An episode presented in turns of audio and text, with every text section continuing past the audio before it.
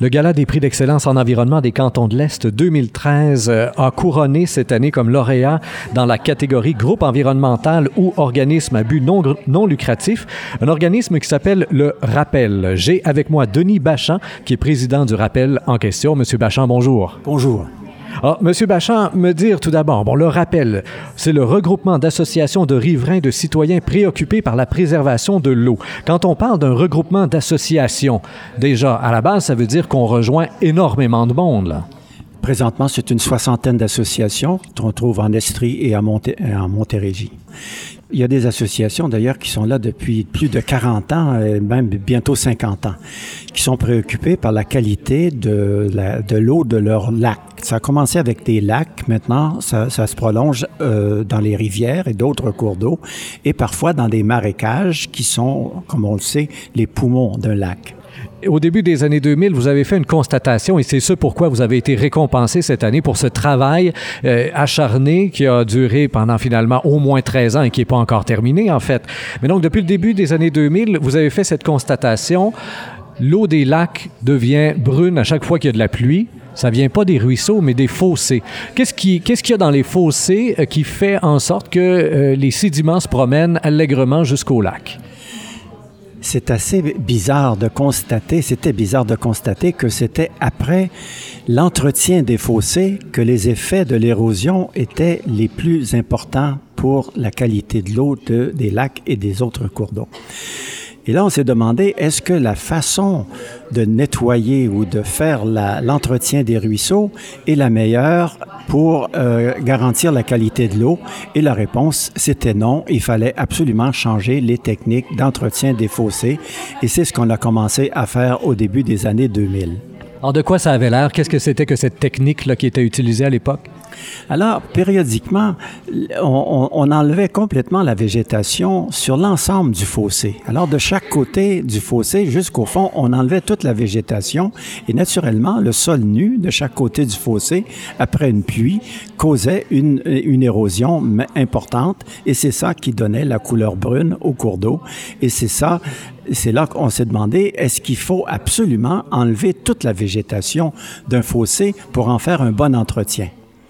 L'objectif, dans le fond, quand on fait l'entretien d'un fossé, c'est d'éviter que le fossé se remplisse justement de sédiments et, que l'eau puisse continuer à s'écouler. On a des fossés de chaque côté des routes, euh, de chaque côté des autoroutes. Quand on parle des fossés, là, on parle de kilomètres et de kilomètres de fossés. Là. C'est des milliers de kilomètres à, à travers le, le Québec. C'est des, parfois des milliers de kilomètres à travers une ville. Donc, si on enlève la totalité de la végétation de chaque côté d'un fossé ça, et, que ça cause cette érosion-là, on s'est demandé si on ne nettoyait que le fond du fossé, qu'est-ce qui arriverait? Est-ce que le fossé aurait le même, la même performance? Dans son rôle d'évacuer les eaux pour que la, route demeure euh, dans son gabarit. Et là, on s'est rendu compte qu'on pourrait laisser la végétation de chaque côté du fossé, sur les deux tiers du fossé, et n'enlever la végétation que sur le fond du fossé, le premier tiers.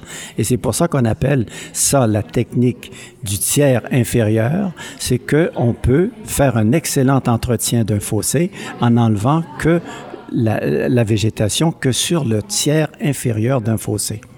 Alors là, on imagine tout de suite, par exemple, que ça prend du nouvel équipement, parce que pour avoir déjà vu euh, les pelles qui vont chercher, qui allaient gratter les fossés, et on en voit encore aujourd'hui, on parle d'une immense pelle euh, très large, qui en prend le plus large possible, euh, pour aller gratter seulement le petit fond. Donc, ça prend des investissements à la base, là. Alors là, il faut absolument, mais il y a, il y a des pelles, habituellement, il y a des pelles de plusieurs gabarits. Euh, donc, on prend celle qui peut le plus facilement euh, aller chercher le tiers inférieur. Et oui, il y a quelqu'un, il y a une entreprise qui a conçu une, euh, une pelle qui est qui spécialement pour faire ce, cet entretien-là et qui est disponible sur le marché à moindre coût puisque c'est une plus petite pelle qui demande un, une plus petite manutention. Donc, ça réduit déjà les coûts, mais ça réduit aussi les coûts de disposition des, des, des de, de, de la terre qu'on devait enlever jusqu'à maintenant de chaque côté. Donc, ça réduit les coûts d'une façon majeure d'entretien des fossés.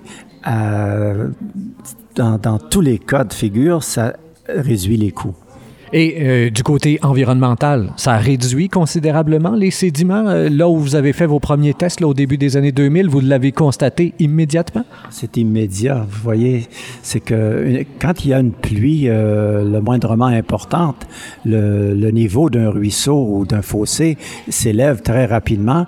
Et là, l'érosion peut se faire parfois sur la totalité du gabarit du fossé, qui normalement fait jusqu'à un mètre et parfois plus de profondeur.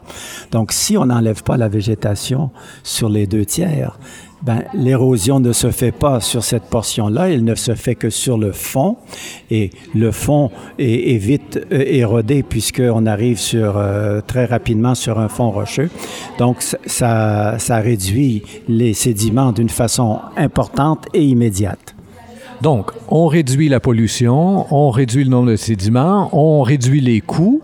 Est-ce que avec tout ça, on a eu de la facilité à faire passer ça auprès du gouvernement du Québec, auprès des municipalités aussi qui doivent entretenir les fossés? J'imagine qu'avec une belle petite feuille de, présentation où on, expose tout ça, tout le monde embarque. Non, c'est vraiment pas simple et ça n'a pas été simple et c'est pour ça qu'il a fallu travailler euh, avec le ministère des Transports du Québec pour en arriver à en faire une norme. alors, le ministère a accepté d'en faire une norme qui, s'applique maintenant à l'échelle de tout le Québec, mais qui est très difficile d'application et il faut une vigilance de tous les instants pour faire en sorte que ce soit appliqué au sein du ministère. Mais c'est loin d'être appliqué dans les municipalités et c'est une norme qui n'affecte pas du tout les municipalités. Chaque municipalité est libre de prendre la, technique habituelle. Donc, il faut un travail de conscientisation énorme pour faire changer les méthodes de travail dans ce domaine-là. Et là, au cours des dernières années, euh, on devine quand même que si vous avez gagné un prix cette année au Gala des prix d'excellence en environnement des cantons de l'Est, c'est que vous avez réussi à faire ce travail de persuasion.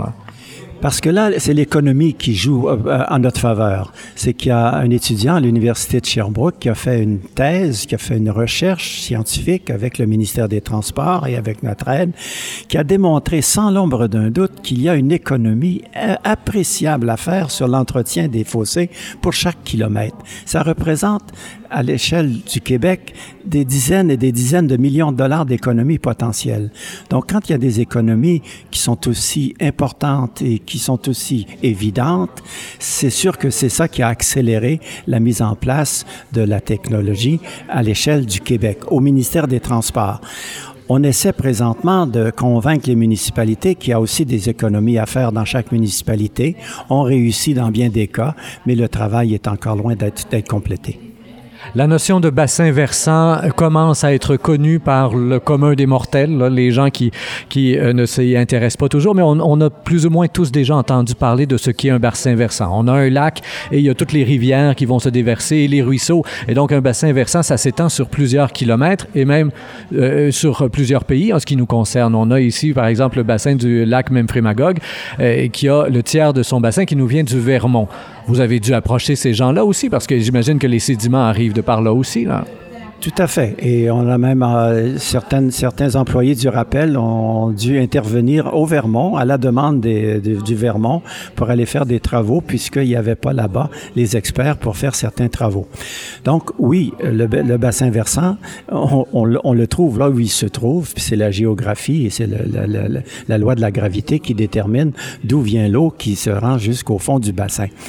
Et oui, on peut travailler avec euh, les pays environnants et on doit le faire. Et on l'a fait et on continue de le faire.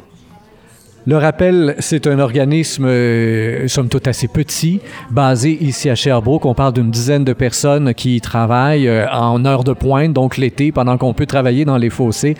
Euh, est-ce que l'organisme a les reins assez solides pour faire face à la demande? Parce que là, si on commence à vous demander des États-Unis, est-ce qu'on va être encore capable de s'occuper du lac mégantique, par exemple? C'est sûr que, euh, étant un organisme non lucratif, donc dit de l'économie sociale, un phénomène assez nouveau, assez récent euh, ici, on ne peut pas euh, seul euh, faire tout le, le, travail qui nous est demandé. Donc, il faut euh, bien sûr euh, travailler le plus régulièrement possible, d'abord avec nos membres, la soixantaine de membres qui ont contribué à faire du rappel ce qu'il est aujourd'hui. Donc, la priorité est aux membres, la priorité est aux municipalités, aux MRC et aux, à tous ceux qui sont à l'échelle des bassins versants qui nous concernent plus spécifiquement. Et oui, on aurait intérêt à être le plus présent dans d'autres euh, dans d'autres économies, dans d'autres forums, mais on n'a pas toujours les moyens de le faire et on n'a pas toujours tout le temps de le faire. Denis Bachand, on vous souhaite bonne chance, en tout cas pour en arriver finalement à être à même de réaliser ce pourquoi euh, vous existez. Félicitations encore une fois pour le prix remporté lors de ce gala des prix d'excellence en environnement 2013. Je vous rappelle, chers auditeurs, qu'on était en compagnie de Denis Bachand, président du Rappel, et je vous invite comme toujours à partager cette entrevue sur Facebook, Twitter et autres réseaux sociaux. Au microphone, Rémi Perra.